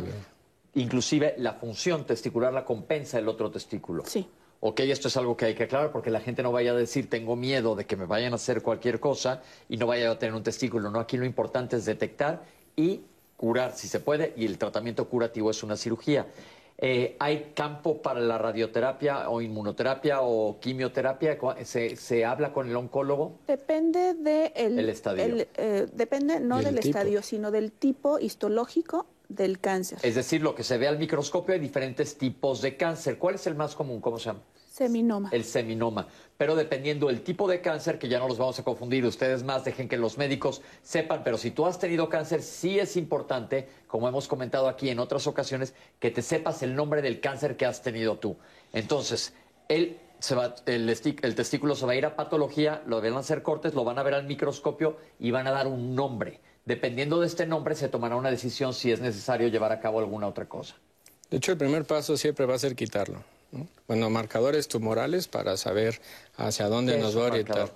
Bueno, son unas sustancias que se miden en la sangre que nos van a orientar, principalmente son tres, pero nos van a orientar hacia si es seminoma, que son como los menos malos, o es súper malo. Y en base de eso podemos definir si solamente quitándolo se cura, si hay que mandarlo al oncólogo, si hay que dar quimioterapias, que muchos les va muy bien con la quimioterapia. Entonces es importante definir qué tipo de tumores. ¿Cuáles son los marcadores tumorales? Y esta pregunta va un poquito con jiribilla, ahorita les explico por qué. Bueno, es alfa-fetoproteína, la hormona lactato deshidrogenasa y hormona gonadotropina coriónica, fracción beta, que es la del embarazo. Pregunto esto por qué. Porque normalmente los marcadores tumorales, como hemos visto en otras situaciones de cánceres, aquí en Diálogos de Confianza, no son para diagnosticar, sino son para seguimiento o para un tipo de decisión terapéutica. ¿Ustedes sí lo hacen para diagnóstico? No son estudios que se pidan normalmente. En, realidad te diría que inclusive los seminomas no elevan marcadores tumorales. Por eso, entonces para que la gente no crea que me voy a hacer un examen de sangre y con eso tengo. Exacto. Eso es importante que lo sepan. Los marcadores tumorales tienen que estar indicados por un médico, pero no tanto es para el diagnóstico, sino para determinaciones terapéuticas y de seguimiento para el paciente. Esto es muy importante porque pensamos que con un examen de sangre ya no me tengo que explorar y a lo mejor ahí se me está yendo algo. Esto es bien importante que lo sepan. Ahora, dejemos el cáncer de testículo, que es bien importante y por eso hay que explorarnos. Ya vimos que es una prevalencia relativamente alta y es en jóvenes sobre todo. Ahora, doctores, ¿qué es esto del hidrocele? Hidrocele es la... Como mencionaste, mencionaron al principio, el testículo está protegido por varias capas musculares. Entonces, la, y debe de haber una cantidad de líquido que rodea el testículo. En condiciones normales es muy poca la cantidad que tiene, sin embargo, por algunos factores se puede llegar a acumular eh, una cantidad mucho mayor que condicione, que condicione dolor, que condicione disconfort al caminar, que le moleste al paciente hasta para cerrar las piernas. A veces puede ser lo doble o hasta lo triple de lo que es el tamaño testicular. Y obviamente esa es una condición benigna que está dentro del escroto. Ok, es una condición benigna y cómo se trata. El tratamiento inicial es cirugía. Si molesta, si duele, si le limita la actividad física, el tratamiento es quirúrgico. ¿Y se drena este líquido? No se debe de drenar estrictamente hablando. Lo que se hace es una cirugía en la cual se reseca, se quita la parte que condiciona esa bolsa, se cierra y se cierra el testículo y nada más. Ok, perfecto. Entonces, para que no piensen que es nada más un drenaje. No. Ahora, perdón, que no pregunté algo que es bien importante. Voy a regresar hacia el cáncer. ¿Qué factores de riesgo hay para el cáncer y hay medidas preventivas para el mismo? El factor más importante para el desarrollo de cáncer, como ya lo habíamos mencionado, es la criptorquidia, es decir, que no esté el testículo en la bolsa escrotal. Y eso es cuando eres bebé normalmente. Entonces eso es o cuando se corrige tardíamente. Tardíamente. Entonces, si te pasó esto de bebé, pregúntale a tus papás, es un factor de riesgo y este, bueno, es eliminable si se checan las bolsas escrotales, como comentamos al principio del programa, en los primer, el primer año de vida. ¿Algún otro factor de riesgo? Factores hereditarios y eh, familiares de primera línea, padre, hermanos, tienen antecedente de cáncer de testículo, hay mayor riesgo. alteraciones en el desarrollo del testículo que se llama disinergia gonadal eh, atrofia testicular, es decir, cuando los testículos están pequeños. Se mencionan los traumatismos, pero no tanto, sino que más bien el traumatismo hace que el, paciente vaya al médico y, se, detecte. Exactamente. Ok, perfecto. Ahora sí vamos a ver una cápsula de la autoexploración que es muy importante. Y vamos a yo les quiero preguntar a ustedes, sería bueno que me escriban a Twitter quién, quiénes de ustedes sí se han autoexplorado el testículo y para que aprendamos todos. Aquí lo tienen, los testículos, no él. A pesar de que no hay estudios que nos digan la sensibilidad o la especificidad de la autoexploración testicular, es muy importante porque es lo que nos ayuda a detectar una enfermedad lo antes posible y tratar de ayudar a que se diagnostique antes de que sea una enfermedad avanzada. La autoexploración se tiene que hacer en una habitación o en un lugar con una temperatura cálida se recomienda durante el baño o después del baño. Lo primero que se tiene que observar es ver que los dos testículos estén en el escroto. Después se tiene que ver si uno de ellos está de mayor tamaño que el otro testículo. Se tiene que ver que muchas veces uno de ellos puede estar más descendido que el otro y esto es normal. También es normal que uno de ellos pueda ser un, poco más grande que el otro. Sin embargo, si se nota una diferencia drástica entre uno y el otro testículo, sí hay que acudir con su médico. Hay que ver también el color. Muchas veces se puede ver un testículo de color morado o de alguna otra coloración que nos hablaría de alguna otra alteración. También se tiene que ver porque muchas veces donde vienen las venas pueden estar aumentadas de tamaño y esto puede dar un diagnóstico que se llama varicocele. El varicocele es una enfermedad benigna que puede ocasionar dolor o alteraciones en la fertilidad, pero esto no es cáncer. Y esto se puede ver como una bolsa de gusanos. Además de la observación, después de ver que los testículos están en el escroto y cómo están las características, se tiene que hacer el tacto, palpar. Hay que tocar los testículos. Lo ideal es con el pulgar y con los otros dedos, los otros cuatro dedos, revisar el mismo testículo de la misma mano, del mismo lado. Entonces, ese testículo, tocarlo en toda la superficie y tocar y palpar que no vaya a haber una irregularidad, que no vaya a haber algún nódulo, alguna bolita que se sienta ahí, que no vaya a haber algún dolor. Es importante tocar el testículo y posteriormente el epidídimo y posteriormente pasar al lado contralateral con la otra mano.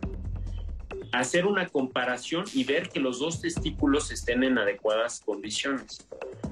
Es muy importante la autoexploración testicular para poder diagnosticar alguna de las varias enfermedades que pueden presentarse en los testículos. Entonces, una vez al mes, y lo ideal es en todas las edades, pero principalmente de los 15 a los 35 años. Creo que la cápsula fue súper clara y les pregunto nuevamente, escriban quién sí lo hace, porque es algo muy importante. Doctores, ustedes a todos sus pacientes se lo recomiendan. Y a partir de eso, ¿cuántos eh, casos serios han encontrado? Sabemos que en mama es importantísimo, pero en, en, hombres es algo relativamente nuevo de lo que se habla poco. Yo siempre se los recomiendo. De hecho, aunque el paciente vaya, por ejemplo, por un problema prostático, yo siempre les reviso los genitales y he detectado algunos cánceres testiculares. Esto es importante. Es importante. Es muy importante que perdamos la pena aparte de comentarlo. Eh, uno de los objetivos de Diálogos en Confianza es que la gente hable, hable del tema. Entonces, la recomendación fue perfectamente clara, no es una exploración difícil de hacer, pero yo sí quisiera que dijeran cómo es la consistencia de un testículo que se habló ahorita y que además vamos a sentir algo más que es el epidídimo, que ya se nos habló al principio, si recuerdan la primera cápsula, de este conducto que está plegado muchas veces por donde, en donde maduran los espermatozoides, como explicó el doctor. ¿Cuáles son las consistencias que uno debe de esperar? Bueno, en jóvenes esperarías un testículo tenso, y yo a veces le digo a mis pacientes, usted tóquese la nariz y esa es la consistencia que debería de tener su testículo joven. En un paciente arriba de 40, 50 años, empieza a disminuir esa consistencia y pudieras encontrar una consistencia como el cachete. Peligro y acudir de inmediato al médico es que toques y toques como el codo. Entonces, de inmediato tienen que acudir a valoración porque esto es una consistencia de una masa y hay que descartar que tenga una neoplasia, como ya mencionamos anteriormente. Ok, que si lo puede volver a repetir, doctor, porque fue súper claro. Perfectamente, consistencias para que identifiquemos. Lo normal es como la nariz o como el cachete. Si tocan y tocan el codo y sienten una consistencia como el codo, esa es una situación que puede ser un tumor testicular. Muy, muy, muy importante. Ahora, si tocan, está esa bolita, por así decirlo, como pelotita que es un poco oblongada, que es el testículo, pero además se toca dentro de la bolsa el epidídimo. ¿Qué consistencia tiene este? Habitualmente el, epidídimo va atrás del testículo, ¿sí? Entonces, ese epidídimo lo, va usted, lo van a tocar, debe ser máximo 3, 4 milímetros y debe estar a lo largo y en la parte posterior en la parte superior del, testículo forma como un gorrito. Ahí pueden llegar a sentir en algunas ocasiones unas bolitas de una a tres, que es normal, son quistes de epididimo, son benignos, mientras no crezcan, no duelan, no se les hace absolutamente nada. Ante la duda, de todos modos, checar con el doctor. Así es. Pero al tocarlo lo van a palpar desde el polo inferior hasta el polo superior del testículo y lo, tienen que sentir blandito. no blando, se siente como un cordoncito. Como una cuerda. Como una cuerda. Y eso al final de cuentas no les debe de doler. Ok. Y debe palparlo completamente de la parte inferior a la parte superior. Ok. Entonces es importante que todo mundo aprendamos a hacer esto porque podemos detectar situaciones que pueden ser serias. Es más, si vas al urólogo y te dice, no te preocupes, no es nada, mejor, estás del otro lado. Pero lo importante aquí es tratar de evitar problemas. Doctores, ¿alguna otra patología que se nos haya ido que queramos comentar antes de pasar a lo que sigue? Pues los quistes de epidemio que ya tocó el doctor, creo que es muy frecuente, es normal. ¿Qué es un quiste? Es un saquito de agua que se puede dar por una inflamación, una, una infección maltratada o inclusive gente que nace con estas bolsitas de agua y que puede ir creciendo con el paso del tiempo. Pero como bien dijo el doctor, si no duele, o si no mide más de 3 centímetros, no hay que hacerle nada más que vigilarlo cada seis meses o cada año con un ultrasonido para ir viendo las características del contenido. Y en general no son peligrosos y no pasa absolutamente nada. Pero esta tranquilidad te la va a dar el urólogo. doctora, ¿alguna recomendación a las esposas? A las esposas. Porque muchas veces, como dije al principio, es común eh, en muchas especialidades médicas que va el señor a la consulta y no te dice ni la mitad de la historia clínica que cuando viene la señora. ¿Qué recomendación les podemos decir a ellas? Que muchas veces son ellas las que están viendo este programa. De hecho, hay muchas, eh, en muchas ocasiones es la esposa la que lleva al, paciente, a, su esposo, a la revisión, porque a lo mejor durante la actividad sexual le palpó, es ella la que sintió algo. Exactamente. Ok, entonces, mujeres para que también estén, estén conscientes de esto. Y esto es importante, es el momento de la intimidad y puede decir, oye, aquí hay algo que no me late. Sí. Y entonces todos estos son focos rojos que se valen. ¿Por qué? Porque pueden salvar una vida. Así es. Ok, Citlali, ¿tienes algo más?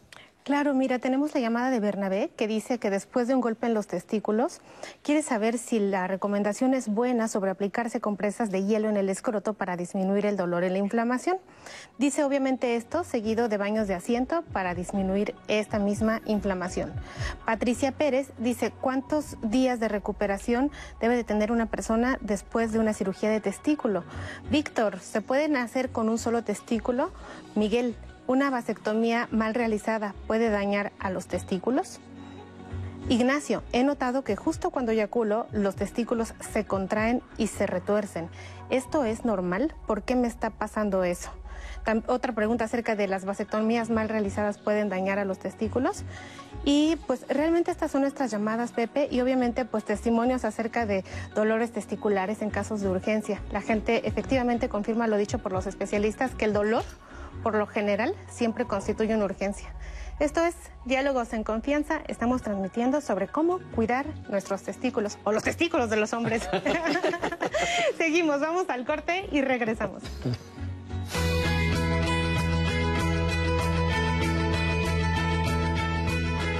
Los autoexámenes testiculares ayudan a conocer el aspecto y la sensación al tacto de los testículos.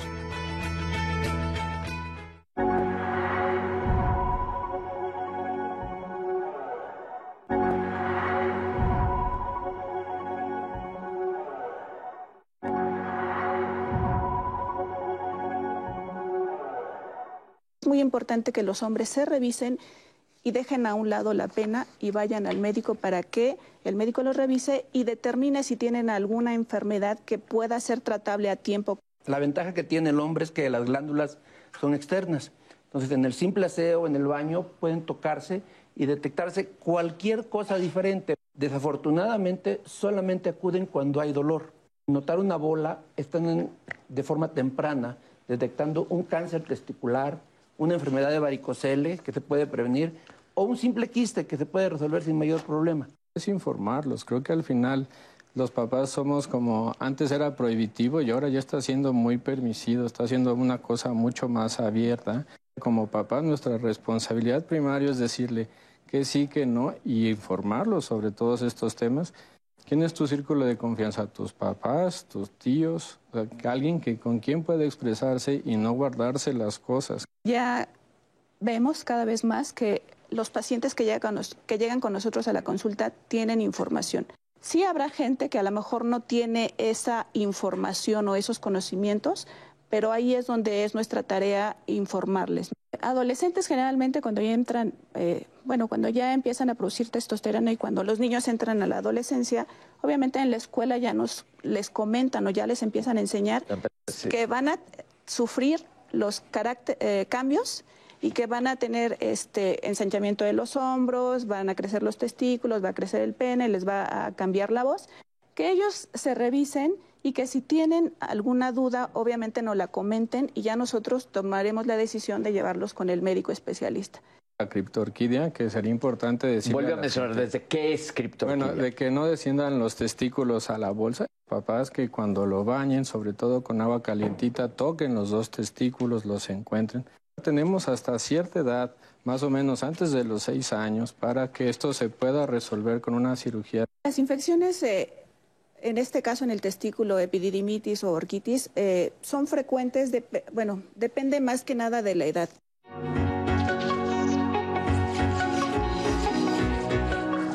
Listos, estamos en la recta final y los doctores están listos para contestar todas las preguntas que nos han mandado. Empezamos por la primera. Pepe, tengo dos más. Dime. ¿Las anotas? Ajá. Mira, ¿qué tipo de ropa interior debo de utilizar para cuidar mi salud testicular. Perfecto. Y Héctor Vélez nos pregunta si ejercicios como el ciclismo o la equitación pueden afectar a los testículos.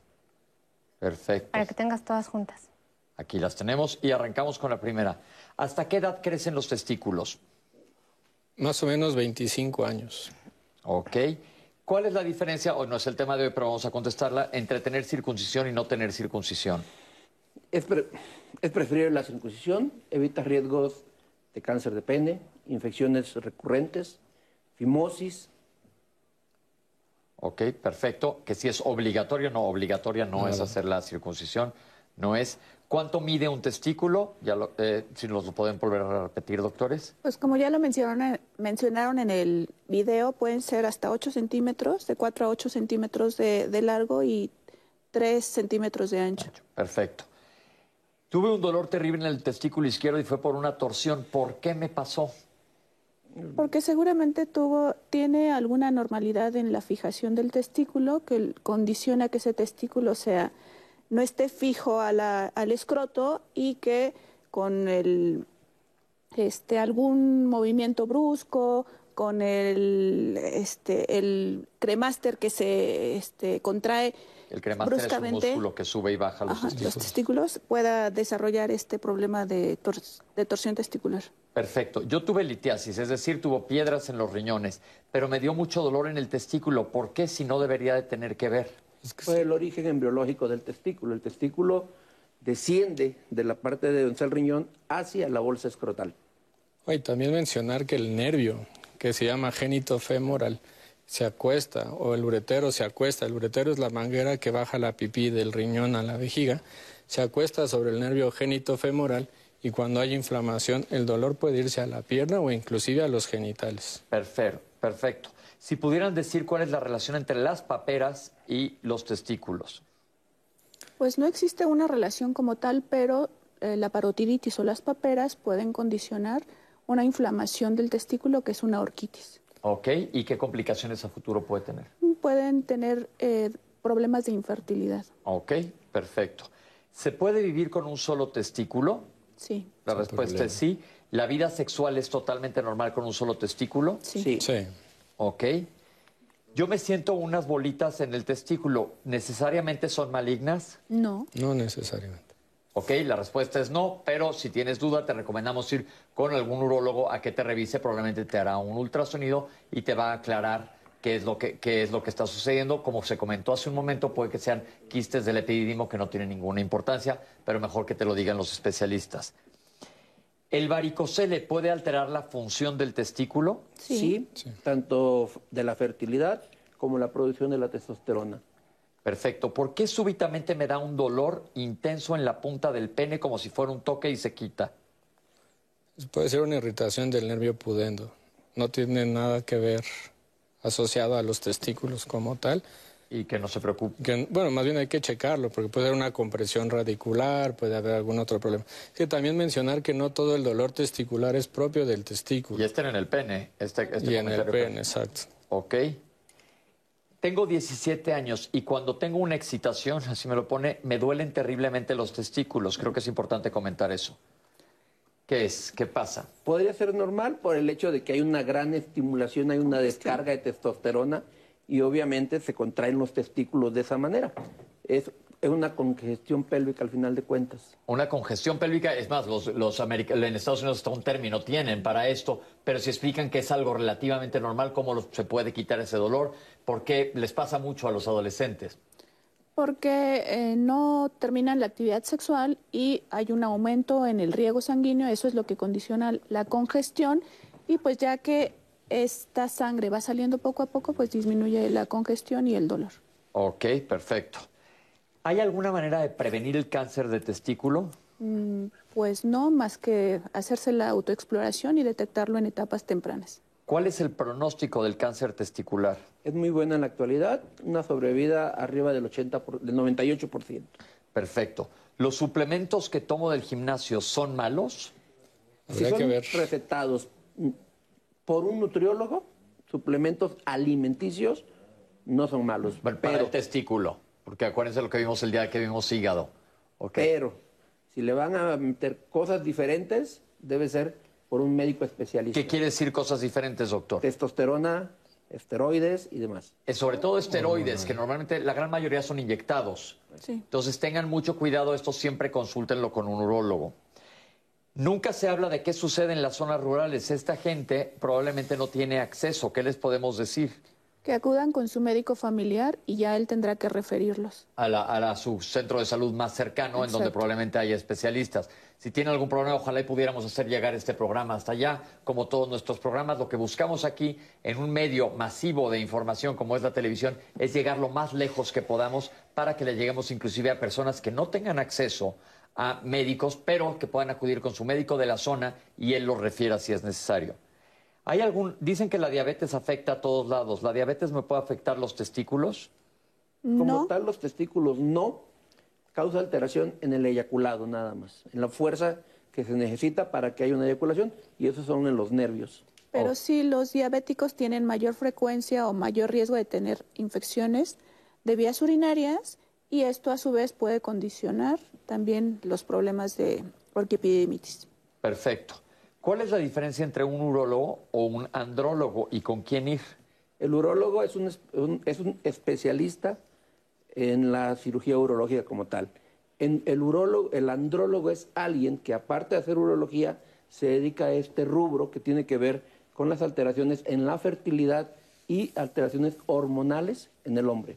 Ok, y es una, eh, la andrología es una subdivisión de la urología o se puede hacer directamente la especialidad. No, primero se hace urología y después urología y luego es una subespecialidad de la subespecialidad de urología. Perfecto. Eh, alguien nos comentó que se pellizcó un testículo y tuvo mucho, mucho dolor. ¿Qué le podemos recomendar, doctor? Pues hielito y algún analgésico, pero mejor que vaya a consulta para ver cuál es la causa del Sobre dolor. todo si sigue, cua- no sé cuánto tiempo sea normal que duela Yo creo que unas 72 horas máximo, ¿eh? pero si persiste hay que revisarlo. Aquí hay una pregunta muy interesante. Nos escribió alguien que trabaja en una panadería, está expuesto a altas temperaturas por los hornos. Estas temperaturas tan altas, estar tan cercano a los hornos, ¿podría afectar la función testicular? Sí. Cambia la temperatura, no es tan solo testicular, también prostático, nos puede condicionar procesos inflamatorios. Ok, esto también funcionaría por meterse en una tina muy caliente, muy seguido, o en el un baño de vapor, sí. Ok, esto es importante. No quiere decir que si te metes una vez cada X tiempo te vaya a afectar, ¿no? Pero, pero es algo que, que se tenga en cuenta. ¿Qué puede hacer la persona que trabaja en la panadería? Utilizar ropa de algodón preferentemente y si puede usar algún delantal que le, Que que le proteja un poco es mejor. Ok, perfecto. ¿Cómo mido la temperatura de mis testículos? Eh, pues es- En teoría el cremaster se encarga de protegerlos. Ese es el músculo cremaster, esa es su función. Si hace mucho calor se relaja el escroto de manera muy adecuada y si hace frío se contrae precisamente para protegerlos. Ok, perfecto. Estoy agregando acá más preguntas. ¿Se puede romper el pene en la actividad sexual? Sí. Sí se puede romper. Ok, ya hablaremos de esto en otro momento, pero se puede romper y, ti- y tiene cura. Sí, de hay hecho, que operarlo. bueno, habría que ver que se hace un moretón, habrá que ver qué tanto avanza el moretón y si sí, pues hay que reparar la túnica albuginia, que es la que le da el, el grosor y el diámetro al pene en la erección. Perfecto. Me da mucho dolor en el testículo izquierdo después de la actividad sexual. ¿Qué puede ser? Un varicocele pudiera ser. O sea, lo ideal para ti es que vayas con un urólogo y te revise, porque podrían ser muchas cosas, pero lo ideal es que te revisen y si es necesario que se te haga algún estudio, te lo haga el urólogo. Eh, otra vez volvieron a preguntar del varicocele y la fertilidad, ya nos contestaron que sí, sí tiene que ver. Eh, ¿El ultrasonido puede decirte si es bueno o malo un tumor? sí. ¿Ok? ¿Qué medicinas para la hipertensión me afectan los testículos? Bueno, no es que afecten, cabe mencionar, no es que afecten. Hay pacientes que toman, por decir, amiodarona, que Amiodarona es un medicamento para arritmia, sobre todo. que pueden presentar dolor testicular. No es que lo afecten como tal, es decir, no dejen de tomar su medicamento porque le van a afectar, pero si llega a presentar dolor testicular es importante mencionarlo al urólogo o a su cardiólogo en este momento para ver si podemos cambiar el tratamiento. A mí me dijeron que tengo una obstrucción en la vía seminal. ¿Qué es esto? La vía seminal es eh, el camino donde la- de donde la glándula seminal saca precisamente el líquido que acompaña al, con- al- al eyaculado. Sí se puede obstruir, sí, por trauma, fibrosis o por algún golpe. O un quiste, de, O un quiste de- del verum montanum, pero habría que ver cuál es la causa, uno y dos, cómo diagnosticaron, ¿no? ¿Ok? ¿Qué es epididimitis? La inflamación del epidídimo. Que es el conducto del que habló el doctor, en donde los testículos pasan a madurarse antes de, de salir. El hidrocele ya también nos lo explicaron. Yo vi unos parásitos en India que causaban que tuvieran testículos gigantes las personas. Buena pregunta, esto me llegó al teléfono. ¿Podrían hablar de esto? Se Estos llama- son, son, son filariasis. Filariasis. Son unos parásitos que condicionan hidroceles, hidroceles bastante grandes. Gigantescos, y sí, yo me recuerdo, yo estuve en la, tuve la oportunidad de ir a la India y vi a alguien que tenía los testículos del tamaño de como una mesita prácticamente y ahí vendía sus cosas, curiosamente, porque Sí. estos parásitos obstruyen la salida del, del líquido linfático y crecen, crecen, crecen hasta una cosa tremenda. Obviamente no dejen que lleguen estos, de estos extremos y normalmente las filarias se quitan con un medicamento, además, no sé Sí, por qué dejar que llegue hasta allá, pero bueno. ¿Es bueno ponerse hielo después de que alguien se golpee los testículos? Sí. Sí. ¿Ok? ¿Cuántos días de recuperación son necesarios después de una cirugía testicular? Habitualmente es una semana. Yo creo que varía de la cirugía ¿no? y el tipo de abordaje que hagamos, pero una semana en promedio. ¿Se pueden hacer con un solo testículo? Sí. Sí. ¿Y por qué pasa esto? Es, eh, es una alteración precisamente en el descenso, no se desarrolla el testículo y puede solamente descender uno y aparecer uno. Ok, ¿la vasectomía puede causar daños al testículo? No daños al testículo, pero se ha relacionado la vasectomía con cuadros de epidemitis y orquiepidemitis recurrentes. Ok. Cuando eyaculo siento contracción y que se retuercen mis testículos. Es normal, es parte del proceso que se lleva a cabo media- cuando el, el hombre tiene el orgasmo. Hay contracción y elevación de los testículos y el escroto y expulsión posterior del semen. Ok, entonces es normal. Las ladillas, bueno, tienen otro nombre, ¿son malas? ¿Qué son? Es una, una inf- eh, infección de transmisión sexual que no es otra cosa más que piojos a nivel de los genitales. Ok, y si tienes, ¿cuáles son las manifestaciones? Sobre todo comezón. Comezón, Comezón. prurito. Hay que ir al doctor para que te las diagnostique y se quitan. Y puedes alcanzar a verlas, ¿no? En el, son no en la base del pelo, sino en el cuerpo del pelo, ahí ves cómo van reptando. Ok, ¿cuál es el- la ropa interior ideal para utilizar y cuidar mis testículos? ¿Los boxers o, o no? Ustedes comenten. Lo recomendable es la ropa de algodón, que le quede no apretado, sino justo, y que le permita tener cierta flexibilidad a los testículos, llamémoslo así. ¿Sabes? Los calzones de manga larga, los que usaban antes, ¿no? Que no tenían nada de soporte a nivel escrotal. Yo les, siempre les sugiero boxers que, o calzones trusa, pero que den soporte, no que aprieten, que den soporte a nivel testicular para evitar inflamación o el, que el varicocele se desarrolle. Perfecto. ¿Qué hay de los deportes como el ciclismo y la equitación? ¿Se pueden dañar los testículos? Sí, eh, la equitación desafortunadamente cuando no se lleva un buen cuidado puede haber un trauma testicular y puede haber pérdida del mismo. El ciclismo tiene un golpeteo sobre el periné y hablamos ¿Qué es el periné, doctor? el, el área que está entre el escroto y el ano. Entonces, y hablemos de ciclismo en diferentes modalidades, ¿no? El ciclismo de que te golpetea te puede inflamar. Hay inclusive algunos asientos para protección prostática y eso te permite que la próstata no reciba ni tanto calor ni tanto impacto. Bueno, pero estos deportes como tal no afectan, ¿no? Creo que es la falta de suspensión, el hacer un esfuerzo con no con la precaución adecuada, pero si no al rato la gente no va a montar a caballo ni va a andar en bici. No, inclusive cualquier persona que se haya subido a un caballo, cuando el caballo empieza a trotar, empiezas tú a botar hasta que aprendas a que te tienes que parar en los estribos. Exacto. Esto, esto, esto te lo enseñan y ahí evitas que exista un traumatismo, pero puede pasar en, pues, en muchos deportes, como decir, no voy a jugar fútbol o béis porque me van a dar un, bal- un No, bolazo, no, no. pues no. Ponerme la laptop o el teléfono en los testículos durante mucho, es decir, estar trabajando con la laptop así puede afectar. Es el aumento de la temperatura, igual que en los otros procesos. ¿Ok?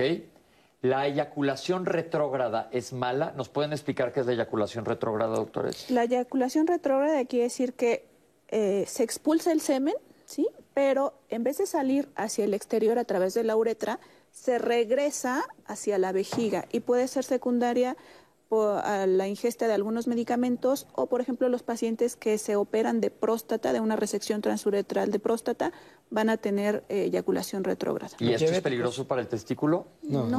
no. ¿Algo iba a decir, doctor? Los diabéticos también tienen eyaculación retrógrada algunas veces. Ok. ¿Qué ven en el ultrasonido que te diga si es bueno o malo? Pues Las características.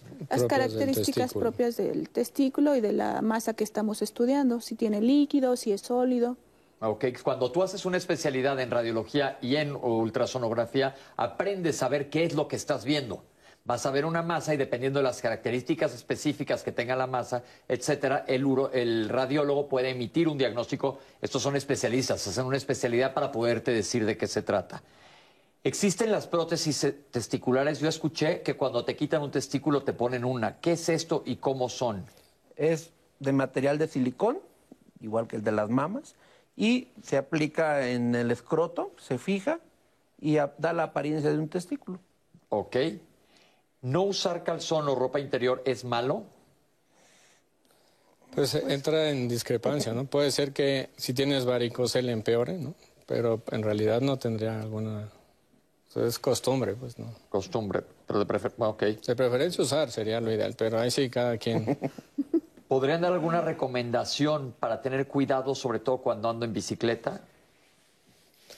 Pues mucho hacen que, bueno, usar un buen calzón que te dé buen soporte, ¿no? Y sobre todo evitar que vayas a estarte pegando con el asiento. En realidad sería Sobre todo los- porque hay muchos que hacen bici de montaña, que es estar pegue, y El pegue y pegue, pero ahí también van más parados en los, en los pedales. en los pedales. Y eh, en todas las tiendas de bicicletas hay muchas cosas para proteger. Cada vez hay más y más equipo protector eh, y que sea más acolchonadito. La gente que anda horas en bicicleta, más sobre todo para la próstata, eh, que tengan los asientos más acolchonados. Doctor, nos quedan unos minutos. Quisiera, minutos. Quisiera que cada uno de ustedes nos diera un cierre hacia, sobre todo los jóvenes que nos está viendo. Doctora, ¿qué les quiere decir a los Pues jóvenes? aquí eh, lo que yo les recomendaría, como ya hemos eh, estado haciendo énfasis en eso, en la autoexploración. Y si durante la exploración testicular notan algún, alguna bolita, alguna anormalidad, acudan al urólogo inmediatamente. Perfecto, doctor. Pues es importante que tengan comunicación con sus padres, ¿no? Que al final de cuentas son sus amigos, no los van a no los van a juzgar y deben de tener la confianza. Si ves que papá, mamá tienen dudas, acudir al especialista y poder llegar a un buen término y sobre todo tranquilidad, porque muchas veces cualquier boli- bolita se preocupan y creo que es importante estar tranquilos. Perfecto, doctor. Como comentamos, una vez al mes, cuando menos, la exploración, a la autoexploración es bien importante. Dos, cambios en la consistencia, en el tamaño, dolor, acudir de inmediato a valoración. Es lo más importante, no esperarse. Ok, entonces volvemos a llegar a lo mismo que hablamos casi todos los lunes. La prevención es la clave y más que prevención también la detección temprana y oportuna de enfermedades. Como vimos y nos lo platicaron ahorita a lo largo del programa, en jóvenes sobre todo tener cuidado con infecciones, la torsión, que como se dijo aquí y quedó muy claro, es una urgencia médica, eso sí es de tiempo. Inmediatamente un dolor intenso en el testículo, tienes que ir a urgencias porque puedes perder el testículo. Y se puede resolver mientras más temprano se llegue. Y luego el temor que tenemos, bueno, ya se habló de infecciones, infecciones de transmisión sexual, el uso del condón es muy, muy importante porque también la gente piensa, ah, no, pues puede que no me pase nada. Y hemos hablado aquí de diferentes infecciones, tuvimos ya programa que lo pueden revisar en YouTube de Diálogos en Confianza sobre enfermedades de transmisión sexual, la importancia del uso del condón y que no les dé una sensación de seguridad falsa tampoco porque hay otras cosas también. Pero cualquier problema testicular, que lo hablen como si tuvieran un problema de ortopedia. Claro. Quitemos el estigma, porque crecemos con un estigma, se comentó, más los hombres que nos burlamos, ponemos 20 apodos a los genitales nu- y se habla de broma todo el tiempo. Sí, exacto. Pero entre broma y broma puede haber alguna vez algún susto, que esto es bien importante y seguramente ustedes lo ven en el urólogo. Puede ser alguien que sea el simpático de la escuela, pero a la hora que está frente a un urólogo le da pena. Sí. Entonces, perder la pena, traer a la mesa el comentario, digo no a la mesa, pero ver, hablarlo con tus papás, eh, por cualquier duda es mejor checarse. Y como vemos, los problemas testiculares en jóvenes sí tienen una prevalencia, que es algo importante de la cual hablar y lo cual importante estarnos checando. Y básicamente estamos llegando al final del programa. Citlali, no sé si quedó algo guardado. Sacamos Eh, todo, ¿verdad? Pues llegaron más llamadas, fíjate, nos preguntan si el olor y el sabor del semen tienen alguna relación con los alimentos que comen los hombres Sí. Pues por la fructosa. Y el color también. y el color. Ok, aunque una cosa importante, no es normal ver sangre en el, el No. semen. No. Bueno, si, si hay seis meses de eyaculado, o sea que no has eyaculado en seis meses, es esperado, pero si se persiste o repite, hay que checarse. Ok, si seis meses no has eyaculado, puedes tener sangre. Ok, ya platicaremos en otro momento, doctores. Muchas gracias por estar Gracias a con nosotros en este Gracias tema a ustedes. tan Gracias a interesante, Citlali. Mil gracias. A Gracias. nuestros intérpretes, muchísimas gracias. Yo creo que es un programa para que lo pasen, ahora sí, los jóvenes entre sus cuates, para que creamos conciencia. Muchas gracias por acompañarnos. Esto fue Problemas Testiculares en Jóvenes, aquí en Diálogos en Confianza. Nos vemos a la próxima. Muchas gracias.